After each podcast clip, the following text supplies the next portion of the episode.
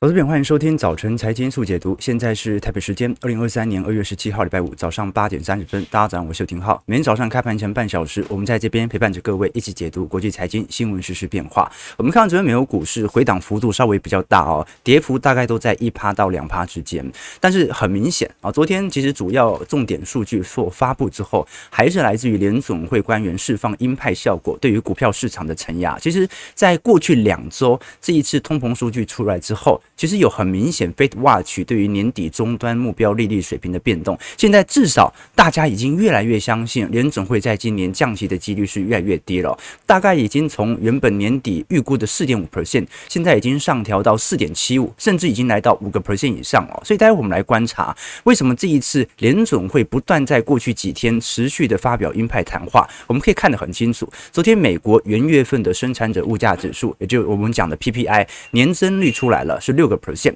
这个是去年三月份以来的最低涨幅，但是还是比市场预期的五点四高了零点六 percent。那包括从月增率来看，也来到零点七 percent，也比市场预期的零点四 percent 来得高。尤其在核心 PPI 的部分，市场预期本来只有四点九 percent 啊，结果出来是五点四，所以我们看得非常明显，那就是目前的生产者物价指数的传导效果，它会使得消费者的通膨可能产生僵固性的时间来得更长。过去我们跟投资朋友提过嘛？现在我们看的 PPI 数据哦，它是领先于 CPI，而 CPI 它又领先于后续我们所看到的对于通膨的预期变化啊。这正常来讲，原物料上涨或者是半成品上涨之后，PPI 也就是生产者它的成本也会跟着往上涨嘛，工厂的成本会往上升。那大概过个一个季度到两个季度之后，它就会成功的转嫁到消费者手上，甚至有些传导时间来得更长。比如说，你像是。iPhone 十四，如果 iPhone 十五现在的零组件涨价，它可以直接转嫁回 iPhone 十四吗？不行，它要等到今年九月份、十月份，等到 iPhone 十五推出之后，才能够顺势的转嫁这样的通膨。所以这种通膨，它的时间传导效果越长。如果生产者物价指数，你看哦，这一次其实拉升幅度非常显著，月增率来看，那是不是代表着下行的力度会显得放慢呢？那也正是因为这样的数据，导致联总会昨天持续进行鹰派谈话，包括联总会呃路易斯央行的呃圣路易斯斯央行的总裁布拉德哦，特别表态，这个下一次也就是三月份的 FOMC 会议哦，直接升两码吧，因为现在的预测是二月现在已经升了一码嘛。三月还有一次会议，五月还有一次会议，所以本来市场的共识是三月和五月再各升一码，结束本轮的升息循环。好，那就连鲍尔过去的谈话也倾向这个味道，只是鲍尔谈到说不会那么容易进行利率的调降，但这次布拉德特别提到说希望。下个月就直接升两码吧，呃，快速的推动政策来到充分的限制水平。那克里夫兰的联总会总裁梅斯特昨天也提到说，升两码现在是很有理由升的，原因是什么？昨天美国公布了上周初领申请失业救济金人数啊，只有十九点四万，比预期的二十万来得低，甚至。啊，在前一周是十九点五万，美国去领失业救济金的人数居然越来越少了。正由于劳动力市场的强劲，所以这一次我们看到梅斯特特别提到，呃，劳动力场劳动力市场这么紧俏。怎么可能在失业率三点四趴的情况底下，通膨回到两趴呢？怎么可能没人失业，通膨就下去了呢？所以总体而言，因为裁员人数太低了，所以联总会有必要进行更多的利率调升。那这个利率调升啊，不止不会伤害到经济，因为没人失业嘛，而且可以让下一次的货币政策有更多的空间。你升得越高。下次你可以降得越多，你的货币宽松效果就会来得越强嘛。所以我们可以观察到，现在以年底的 Fed Watch，也就是市场对于年底的利率终端目标值，可以看得很清楚。目前认为升到五码呃五个 percent 以上的几率。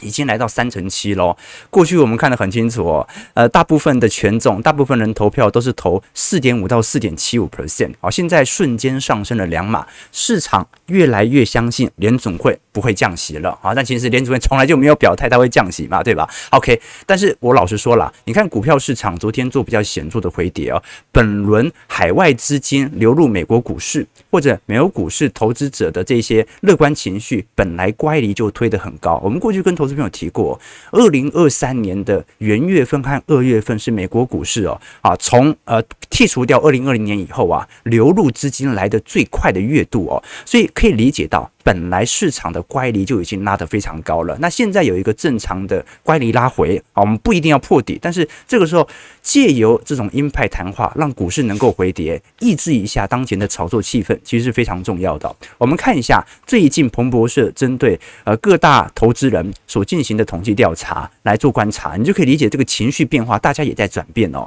啊，第一个问题是。他问投资者：“你现在愿意增加你的权益，也就是持股的部位，在未来几天或者未来几周吗？”那有百分之三十二的人是想要增加，但是百分之六十八的人都认为现在应该要慢慢的撤离市场了，也就代表着这种获利了结的卖压应该会慢慢的出现。那第二点，我们看到，如果是呃。认为你应该增加债券还是债呃增加债券或者减少债券资产，在未来几个交易日哦，有七成八的人都认为应该要增加债券资产。我们投资股票市场逻辑哦，跟投资债券市场逻辑就不一样了。就是投资股票有很多动能投资者嘛，追呃这个涨上去就追嘛，好，就是动能投资追涨杀跌。但是债券投资者很少在追涨杀跌的，好原因是因为债券它的整个周期性跟呃国家的货币政策跟全球的景气周期比较有密切相关，所以它没办法用这么短的尺度来做看待啊，那可能一盘整就给你盘个两年三年，所以通常增加债券的这种。呃，情绪上升通常是属于我们看到利率水平大幅升高，债券的中长期低点出现的时候。所以股票市场啊，有纯股族，有周期投资者啊，有动能投资者啊，有海归交、海归派。但是呢，在债券市场当中啊，大部分人都是用周期角度来锁定利率的。所以现在有百分之七十八的人是认为应该要增加债券，二成二的人认为要减持债券哦。那最后一个问题是，你现在对于市场当中会不会有一点呃过于自满的感觉啊？这个百分之七十二的人都是这样认为的哦，所以大家其实有一些戒慎恐惧的迹象在。可是我们回归到美银，目前根据投资人最担忧的几项问题哦，其实最大的问题还是通膨僵持不下怎么办？那呃，第二个问题是属于地缘政治的恶化。你看到过去在去年年底大家最关心的经济衰退问题，居然跑到第三项了。现在关心乌俄战事的严重程度，居然比全球经济衰退还要来得。权重来得更大啊，这个是一个比较这个很吊诡的问题哦啊。正常来讲哦，这个外部性问题对于经济的伤害绝对不比这个景气自然的走皮伤害还要来得大嘛。好，但是不管如何，这个就是市场之间对于情绪的轮动。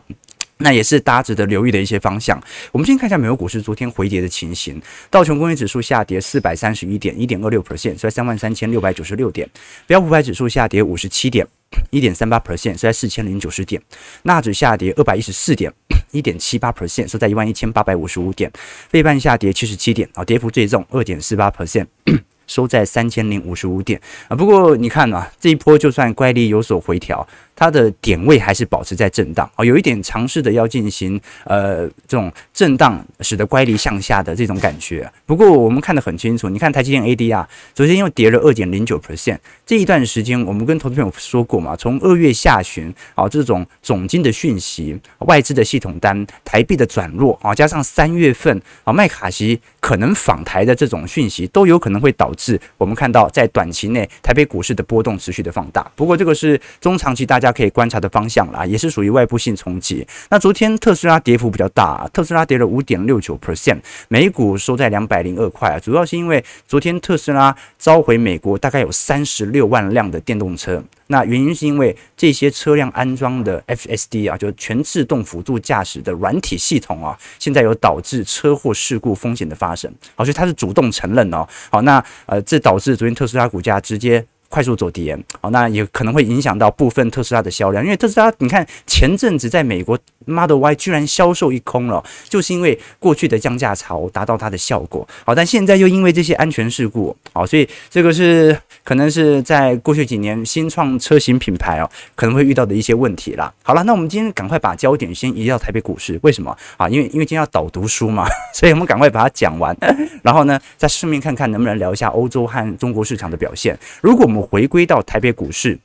昨天呃前天因为台积电 ADR 的卖压之后哦，结果外资。后续就回笼了嘛。我们看到台积电呃在这一次遭到显著卖压之后，昨天反而是做显著反弹，加权指数昨天中场上涨一百一十七点，收在一万五千五百五十点，站上了十日线。那昨天三大法人是同步站在买方，不过买超幅度没有特别离谱了，大概总买超是一百一十亿。那新台币反而有趣哦，因为新台币目前还是回到一个走贬格局，在三十点二八块左右，所以看得出来哦，这一波其实外资不管是买入还是汇出哦，他感觉有一种。尝试着要进行台币汇率控管的迹象在，也就是它要维持目前新兴市场当前的点位。其实外资近期的买超力度哦，如果我们从下降趋势线是真的越买越少，当然它的卖的幅度也没有加大多少。好，当天主要还是散户或者内资人踩人逃亡的现象。这一波外资比较属于尝试的进行点位的锁定，但是如果我们看小台就不一样了。这个小台情绪跟美股情绪还是差蛮多的。这个小台从头到尾，从去年。十二月中旬开始就一路看空到现在，所以你可以理解哦。呃，你看在呃前天呃昨天，而且前天啊、呃，不是小台突然稍微转多吗？那为什么转多啊？就是他要趁 ADR 大跌的那一天呐、啊，赶快平仓，赶快停损啊！因为你看当时台北股市。呃，小台大概从一万四千点到一万四千五百点进行大幅度放空嘛，结果就一路嘎上去。那嘎上去之后呢，在呃一月底，还有我们看，哎，应该讲二月初，和我们看到呃在前天，其实进行了适度的停损嘛，要不然。呃，你说一万五千五百点，它要获利什么嘛？对不对？那离它的成本价太远了，所以我们看得很清楚啊。当它停损完一天之后啊，持续的进行做空啊，所以目前小台还是抱持着一个偏空格局。大多数目前台北股市散户投资者仍然非常悲观的看待台股未来的表现。好，那当然了，很有可能大家就是在赌这个 麦卡锡来台会不会像去年十一月再跌一波嘛？啊，但会发生的事情就。不一定会重复发生的嘛，对吧？OK，所以这个是至少我们看到台北股市层面的变化。你包括最近的融资余额，其实上行力度也很慢呐、啊，大家就是打死也不追啊，就是等你卖下来我再说啊。现在大家都是这种想法。OK，那我们回归到 ETF 的逻辑，因为昨天零零八七八除息嘛，那我们都很清楚，零零八七八在过去一段时间整体受益人数啊上行幅度非常快。其实昨天有六档 ETF 都除息了，你像是八七八，还有呃过去两年曾经受到市场极度吹捧的零零九零零啊，富邦特选高股息哦，那这一档挑选的这个择股的逻辑，它的就比较快。那像是中信关键半导体零零八九一，或者中信小资高价三十零零八九四，昨天都除息。那零零八七八其实目前填息已经填了一半喽啊，也就是啊，昨天殖利率大概接近五趴嘛，等于是二点五趴的涨幅已经涨回来了。那值得观察的一个方向，是因为八七八最近规模已经突破了一千六百亿。那包括它的受益人数哦，都足以彰显，其实这档 ETF 在过去的两年的受欢迎程度，应该是台北股市之最啊。就是目前涌入这档 ETF 的人数啊，应该速度来得最快的就是八七八。那没有意外的话，应该今年就有可能会超越零零五六，成为全台湾受益人数最高的。高股息 ETF 啊，应该总 ETF 啦，但是规模肯定不是，对，规模肯定是零零五零啊这一类的嘛。好，但我们可以观察到，呃，现在全台 ETF 当中，受益人数最高的是零零五六云大高股息，总受益人数有八十八万人；零零八七八国泰永续高股息，受益人数有八十四四万人。但是我们看得很清楚哦，零零五六成立年龄，它已经成立时间有十五年了，十五年来到八十八万人，但是国泰永续高股息，它成立时间才两年半呐、啊。但现在它已经有八十四万的受益人数了，所以应该没有意外的话，它要超越零零五六不是什么太难的事情。那其他的高股息 ETF，你像是零零九零零，受益人数大概二十三万人，但是你看到过去的年均报酬率绩效其实算是蛮差劲的哦。观众你可以观察一下零零八七八，如果是以年报酬率，我们讲含息报酬了，大概是负五点三 percent，就是说过去一年它跌了五点三 percent。那你跟其他 ETF 来做对照，元大高股息跌了十一个 percent。啊，元大台湾五十跌了十三个 percent，国泰台湾五 G Plus 跌了十三个 percent，那富邦特选高股息，它是高股息，但跌得更重啊，跌了十六个 percent。国泰智能电动车虽然有特斯拉，但它也跌了七点四 percent。所以你可以观察到哦，这个台北股市当中哦，前二十档最受欢迎的呃 ETF 啊，只有零零六三二啊属于正报酬啊，零零六三二啊是什么？它是元大五十反一啊，反向型 ETF，正报酬不例外啊。但是我们看到。零零八七八几乎是少数在 ETF 当中抗跌性来得最强，所以你可以观察到为什么它涌入人数来得最快。那如果我们以呃去年从二二年年初到现在的总报酬来进行回推，进行高股息 ETF 的绩效回测，你会发现反而是零零七三一复华富时高息低波跌幅有五点三 percent，零零七一三元大台湾高息低波跌幅大概九个 percent，八七八跌幅十个 percent。当然，这个就单纯从股价层面来做推敲，不含息了。那八八二的部分，呃，零零八八二中国中信高股息跌幅有一成五，零零七零一国泰股利精选三十跌幅一成六，五零的话跌了一成七，我们把它视为大盘的表现。所以你看到哦，这个过去也曾经受到市场上极度吹捧的零零五六以及零零九零零，跌幅分别是十八趴和二十七趴，都比零零五零的跌幅还要来得重。所以你说为什么五六感觉受益人数有一点停滞的迹象？为什么八七八增长这么快？那就很明显嘛，跌比较深和跌比较少的问题啊。那今年反而有趣的一件事情是，到底高股息 ETF 是否持续乐观呢？我个人认为哦，只要今年一旦下半年复苏情绪即将到来，甚至在上半年这种情绪就产生的话，八七八或者五六甚至九零零啊，整体反弹的绩效仍然会远远输给全值型的零零五零。其实看得从今年以来的报酬就很明显了，零零五零今年弹幅已经来到八点六 percent 了，那。五六弹幅是七点二，九零零弹幅六点六，那零零这个八七八涨幅是五点二五 percent，所以看得出来一件事情，那就是高股息 ETF 啊，难免就会有一些比较低波动啊、稳定股息的这些成分股啊，那自然在景气下行格局，感觉受到市场上吹捧，本来就是因为它的低波动所致的嘛。好，但是现在牛市氛围即将到来，或者说接下来的复苏期即将到来，一样是以科技型、全职型的 ETF 能够做最为显著的资本利得的带动。好，所以除非就是单纯的纯股族，要不然你想要获得更高的绩效，零零八七八啊，接下来几个月度应该会越来越落后整个权值型 ETF 的表现。其实看它成分股也知道啊，你看它最大成分股华硕、人保、联强、大连大、广达、台泥、英业达、南亚、光宝科、可成、宏基、维新、国泰金、国巨、兆丰金，那这些个股要么就金融股的开发，远大、远东新。呃，这个富邦金嘛，那要么就是一些电子零组件，要么就是零零五六长期存在零零五六的这些啊，这个领息族嘛啊，所以看得很清楚。正由于它的成分股可靠。看起来清楚，它的选股逻辑也清楚，受益人数又不断激增，抗跌性也很强，造就了过去我们所看到散户市场的极度吹捧。其实去年它的殖利率大概有六点七五 percent，不过各位还是要知道哦，因为去年它本身在呃资产的跌幅比较小，所以它基本上。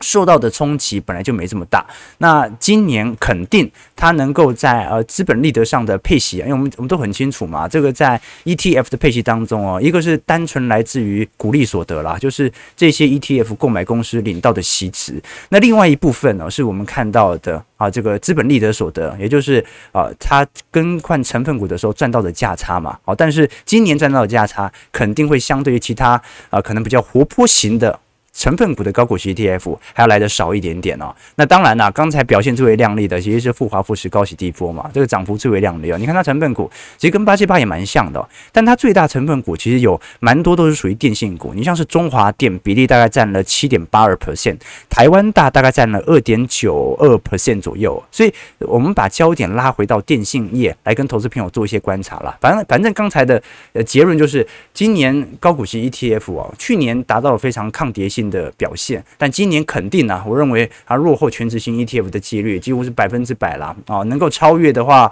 啊，那这说明它就不符合高股息 ETF 的特性了嘛？那我们可以观察到，刚才讲到电信股哦，其实电信股我们看到最近电信三雄的财报也陆续公布了，中华电呃这一次单月获利网一月每股获利是零点四二块，那的确中华电的股价在过去几年也保持非常强劲的抗跌表现，可是我们观查到哦，这一次二二年它也顶多就是 EPS 稍微上行一点，但是如果是从美股。股利发放来看的话，观众可以了解到，一七年到二零年，其实那一波现金股利是一直维持在高档，但是获利是不断下滑的。所以中华电在过去一段时间牺牲了很多资本公积，或者说提前配息来稳定这种关股的现金股利发放。那当然啦，中华电它唯一的优势在于，它仍然是目前行动用户成长数最多的，啊，远远高于台湾大和远传。不过台湾大最近有点追起来的迹象啦，好，但远传不一样，远传是纯民间嘛。那台湾大的部分哦。元月营收一百四十八亿，每股纯纯益是零点三块。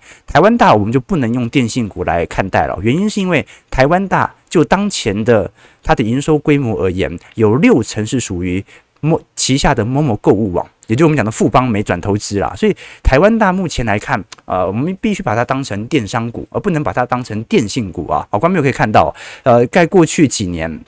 基本上，momo 购物网的比例有不断的扩大当中。那如果加上呃这些电视销售的话，比例更高哦。现在大概有四成九的占比哦，仍然不断在扩增当中，而且这个占比扩增幅度很快啊。我们预估在二二年到二三年，应该就会来到五成，甚至来到六成以上。那至于电信业的营收，就不是台湾大未来经营的重点了。那远传的部分，你看到云月营收七十八亿，每股赚零点二六块，但远传可以观察到它的 EPS 在过去几年的下行幅度就没这么大，那股利发放也很稳定。这一次预估要你配息三点五块，殖利率会来到四点七六 percent，这是蛮亮丽的殖利率哦。因为呃电信股根本没跌，它没跌还可以有这么高的殖利率，其实算是不错了。那上半年今年预估会赚一点四九块。其实你如果以五 G 渗透率来看的话，反而是远传最高，也就代表着愿意去选择五 G。啊，基地台的这些用户们，他选择远传的比例远远高于中华电和台湾大，这是第一点哦。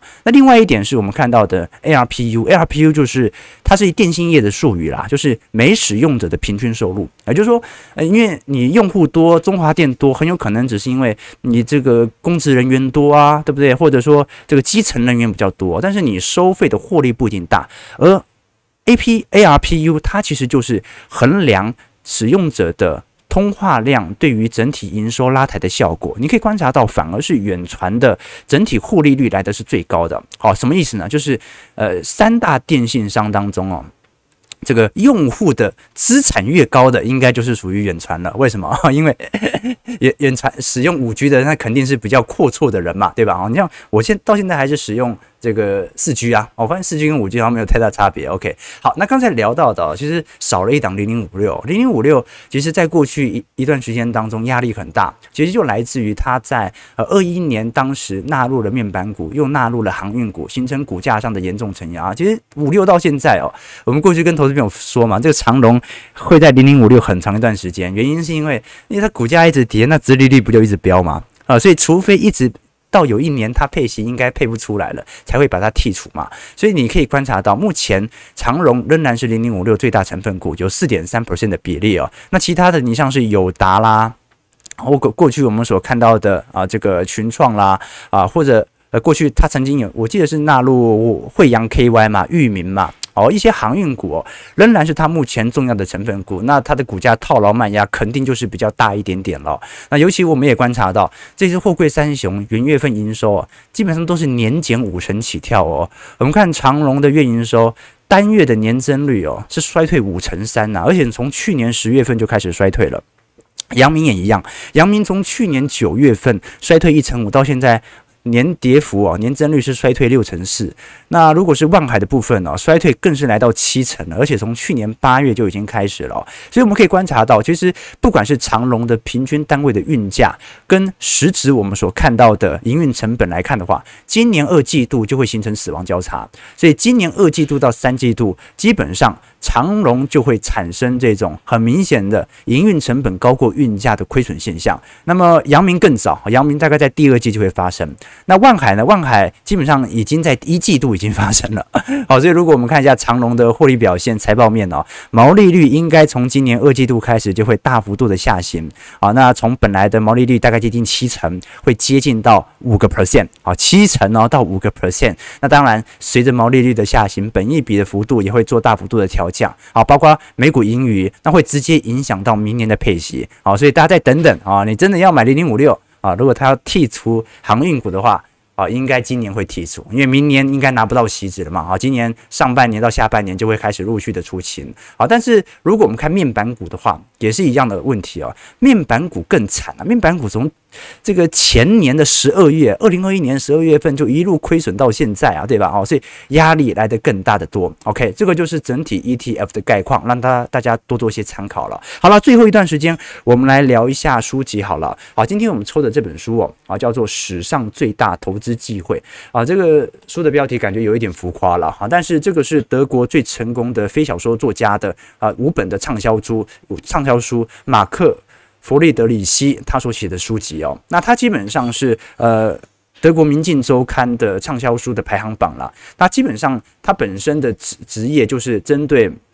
货币体系啊、经济历史和资产保护来进行研究哦。他本身也是一位啊非常。这个值得尊敬的一位学者哦，那这本书籍它其实并不是用学术角度来做思考的哦，而是用全球正在面临呃最高通膨的危机当中，资产大幅贬值受到承压的时候，他认为反而是全球最大的投资机会。过去我们跟投资朋友分享过嘛，基本上你房地产、股市、债市还有商品价格，总有一个会呈现在牛市区间了，哈，就是不管任何时间，你永远找到一项资产可以。发现它在牛市的，所以这个时候你就有了其他资产再投资、再平衡、再分配的机会哦。因为有一个在涨，你可能另外两个或另外三个在跌嘛。这个时候就是你重新把资产能够平均分配。那等到下一次周期又改变的时候，又可以进行逢低的抄底。那为什么我们说通膨这件事情来说的话，对于我们反而是有一个极大的投资机会呢？因为利率高升，利率高升就对于资产有大幅度的承压。在大多数人的心中啊，通膨是坏的。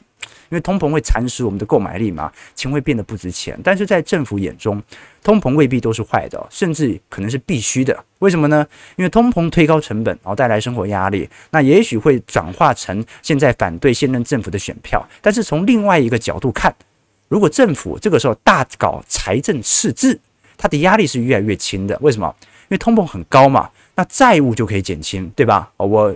二十年前欠各位两百万。跟现在欠各位两百万，那个金额的比例是不一样的。那可能最后我只要还你两百五十万，但是真实而言，通膨已经稀释掉我的债务。所以美国政府目前的总债务啊，已经突破了三十一兆美元，这是一个非常巨大的数字哦。那从二零二零年以来，又多了五兆美元嘛。所以现在的问题就在于，通膨其实永远都会长期的伴随我们的资产持续的增持。那如果它短期内对于资产有承压的话，那可能就会受到大家值得关注的方向。OK，所以这本书当中其实聊了各项资产，认为你可以投资的机会啊。第一个就是债券到底安不安全的神话啦，因为我们都很清楚，在过去一段时间，债券价格受到非常显著的承压，股债几乎是双杀，那就来自于我们看到，在过去一段时间，联总会的在明明景气下行格局，却进行高强度的升息，所以他认为目前债券价格跌到这个程度哦。算是一个符合中长期资产再分配的一个机会在。那至于升息可不可以买股票，或者升息可不可以卖股票这种事情呢？他认为你也不要用这种角度去思考，他跟我们周期投资的逻辑有点像，就是你只要看它有没有来到中长期基期的低点就好了。好，但是不要投资个股。以资产来区分，只要这项资产，因为长期资产都向上的嘛，价格，你只要这项资产属于一个中长期低水位，就可以买入哦。我举个例子哦，他常在里面举很多用总体经济来分析时事当中所形成的谬误，比如说升息可不可以买股票啊？那比如说他有一种利润是因为利率较高会让债券变得更有吸引力，所以这个时候对股市不利，好，所以不能买股票。但是呢，央行提高利率通常是因为经济状况好，所以这个时候可以买股票。啊，对吧？因为股市其经济表现好啊，但是央行提高利率，通常又是为了降低未来的通胀。那通膨对股市是不利的，所以又要卖股票。那较高的通货膨胀意味着工资也会提高，好，好像又要买股票。但是较高的利率会让贷款者成本上升，降低贷款的意愿，这对股市又不利，所以又要卖股票。结果朋友，你发现可以一直绕，一直绕，一直绕。就刚刚你会发现，你观念一转，你发现就过了啊。所以这个就是他在总体经济分析上容易在新闻媒体上发现的谬误，就是。你发现，在多头或者空头市场当中，观念一转，很多时候就可以过去了。这以前大家听过一个故事嘛？啊，就一个笑话，说有一天有一个女士参加了化妆舞会嘛，啊，那参加的时候她就一丝不挂，什么都没穿就去参加了，她被警卫拦下来，她说：“小姐，你这样不符合我们规定哦，我们是化妆舞会，不是裸体派对啊，你要打扮化妆之后才能够入场。”那第二天，这位女士又去了化妆舞会啊，但这次她戴了。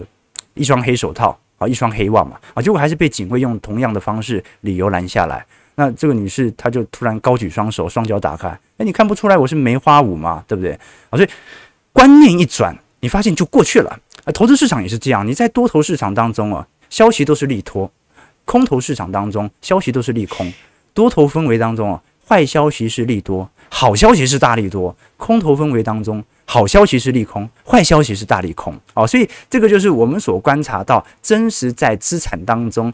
跟消息之间的关联，所以他完全是认为应该要撇撇除这种对于短期内消息的观察来判定是否要进行投资，完全就依照着市场的周期，看它在历史均值便不便宜来做计算就可以了。好，当然了，呃，你要进行安真正安全的资产，过去我们跟投资朋友提到过，安全的资产。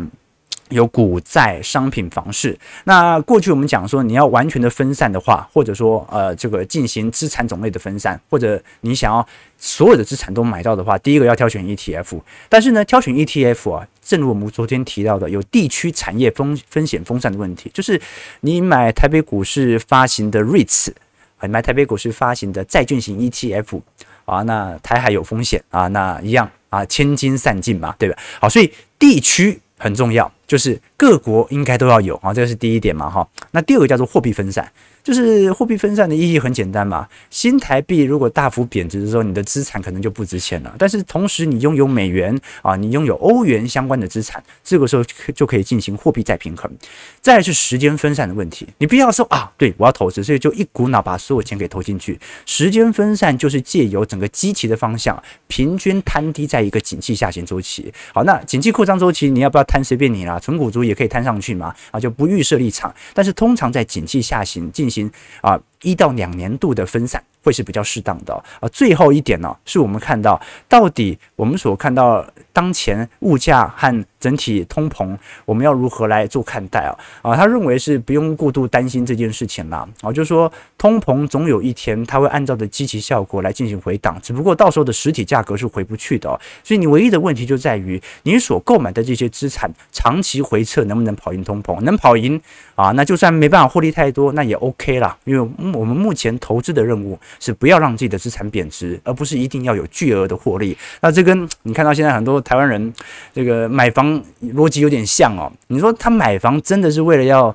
呃巨额获利吗？你看台北租金报酬率不到一趴嘛，现在哦 越来越低了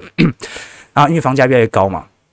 但是呢，他为什么要买房？啊，就纯粹就是为了抗通膨，他只是不想让资产贬值而已，他只是不想要持有现金，好不好？九点零三分了，好，所以我觉得这本书其实蛮推荐给投资朋友了，也提供给投资朋友多做一些参考和留意啦。那商周很这个大方哦，一样史上最大投资机会啊，抽出两本这个投资名额。抽书名额送给投资朋友，那如果有兴趣的话，可以在我们直播结束之后，在平台底下留言，记得要结束之后在聊天室留言，小编无法回复你嘛？OK 啊，但因为抽出的是小编，好，所以你可以不用谄媚我，但你可以谄媚小编哦，没问题的。OK，哦，没错啦，啊，感谢感谢啊，这有有网友说听了听了三年了，每天都觉得很精彩啊，谢谢谢谢啊，这个浩哥是我的偶像啊，就不不敢不敢不敢，其实其实每个人哦，他都会有自己的这个 idol 啦，在各个领域都会有。呃，像我自己啊，不管是在考试啊，或者做某件啊，我个人认为会有成就的事情的时候，都会有一个 idol。那在投资界哦，呃，其实我自己的 idol 是查理孟格啦。那为什么为什么是金融家？你说很多人的偶像是比如说飞行员啊，阿汤哥，对不对哈？这个这个捍卫战士，要不然就是篮球员这样子哦啊，因为我们都是喜欢这个，我们就是说我们之所以没办法把它当成一个长期的模仿对象，都是因为。呃，你会发现，不管你做什么，当你等级练得越高，迟早会变成金融家的啊！你飞行员和篮球员，他没办法做一辈子的，对吧？所以你没办法把他当 idol 当一辈子哦。那我们喜欢飞行员，喜欢篮球员，主要还是因为他身边有辣妹嘛，对不对？阿汤哥好帅，这样子哦，对不对？喜欢篮球员，为什么喜欢魔兽啊？当然了，他球技很不错，好，但。